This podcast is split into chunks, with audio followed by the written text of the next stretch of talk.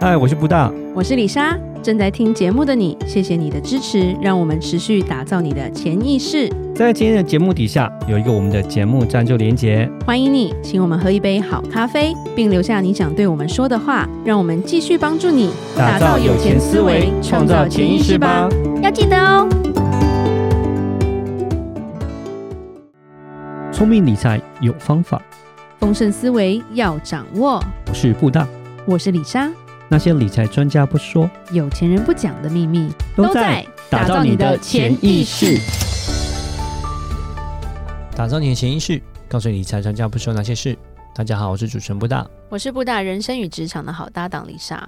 布大，嗯，你今天来聊聊未来商机无限的几个消费产业好，OK。不过商机无限也就表示它的竞争会非常激烈，有些其实竞争已经很激烈。嗯、第一个。很容易，很明显就会知道是宠物产业。以前野狗、小黄那种不是都看家的吗？现在宠物感觉比人尊贵，人不如狗。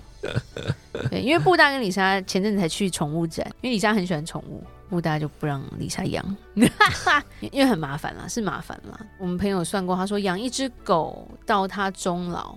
大概两百万跑不掉了，你虽然养小孩更贵，但是我们去宠物展的时候就发现，哇，这个商机好可怕哦！嗯，每一只狗跟猫都有推车，最好它自己走，它们金贵的，要么就主人抱，抱完就放推车，嗯、小孩自己走。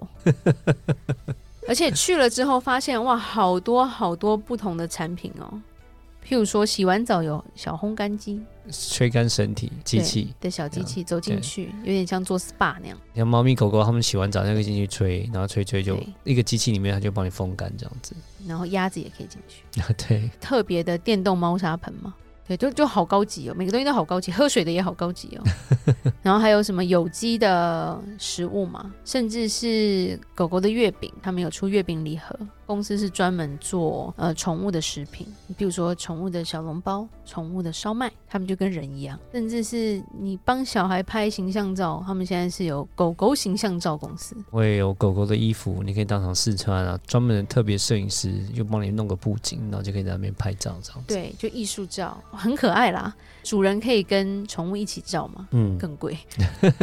那种摊位基本上你是挤不进去的，各种呃，你可以背它的器具啊，推车也好多好多种，有木做的，有轻便的，有可以带上山，譬如说去露营用的。在美国，我们有狗狗的台阶嘛，因为当狗老的时候，它脚会退化，退化的时候它可能上不了你的床，所以你要帮它放个台阶，可以慢慢上去，嗯、或者它要台阶上车子。逛到我们都一整个觉得哇，我们已经到另外一个世界了。宠物星球吗？这是个另外一个星球吧？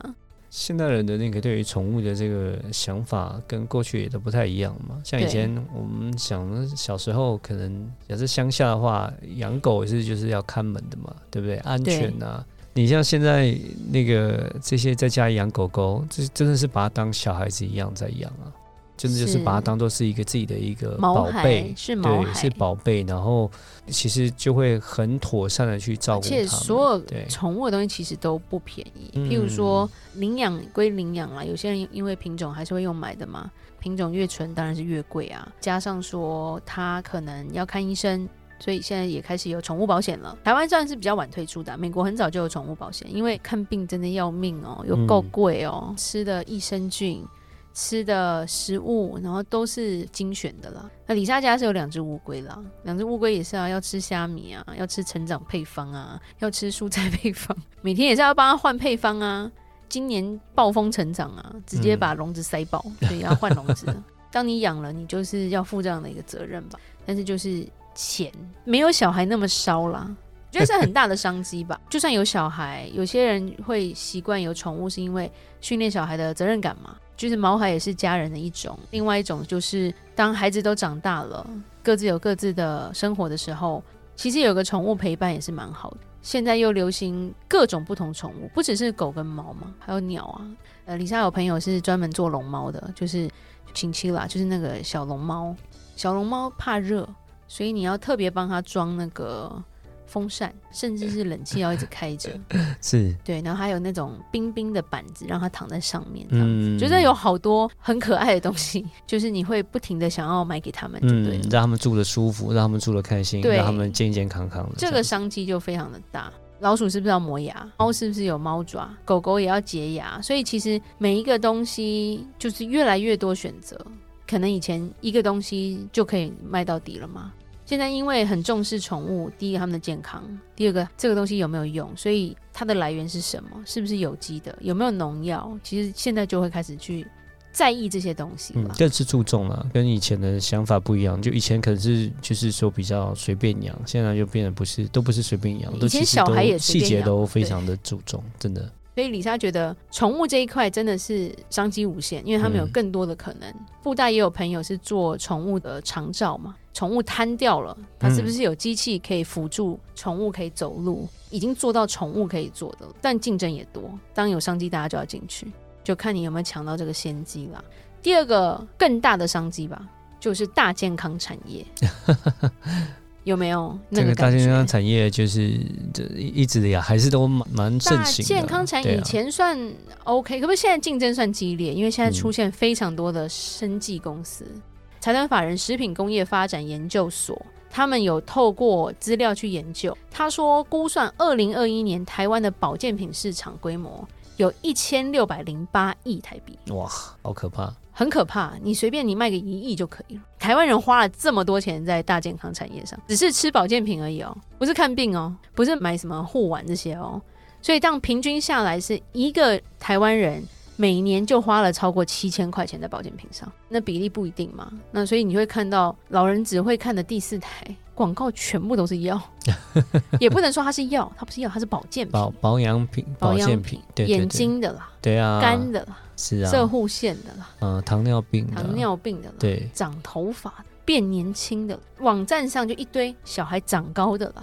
发现每天早上起来要吞好多不同的药，眼睛的啦、鱼油啦、保护肝的啦、维他命，哎，对对，胆固醇的，就是越大好像要吞的东西越多，不是吃真的食物哎，都一直在吞不同的药，对对，浓缩。然后每一家都各自有强项，他们现在就是都做电商了嘛，然后甚至有观光工厂嘛，每一家基本上竞争都非常激烈，然后有价钱，你买十盒的话，我就给你多送一盒什么什么什么什么的，对，还有胶原蛋白。哇，超多东西，还有褐藻。李莎看到的报告是说，譬如说以善存来讲好了，就是大家都会吃的就是综合维他命嘛，基本的。美国的善存平均一颗大概两块钱台币，到台湾善存一颗是六块钱台币，所以是三倍的价钱。主要来说是台湾的关税非常的高，有三十趴的关税，加上进口商他要赚钱啊，诶，这个商机很大，所以就变成说台湾也出了一堆生技公司自己生产。的善存自己生产的保养品比较便宜，对对对对对。嗯、但是这些保健品到底有什么效果，或者是里面的成分到底是什么？其实有时候你不会那么在意，通常都是你隔壁的大婶说吃了我就看到了，我眼睛就亮了，医生说我的肝指数好了，喝酒没问题了，我的肺干净了，对，然后就买，都会跟你说这个要吃一阵子你才会知道好不好啊。所以你要么就一定会投入前期三个月的钱嘛。吃吃看，没想到这代价好高。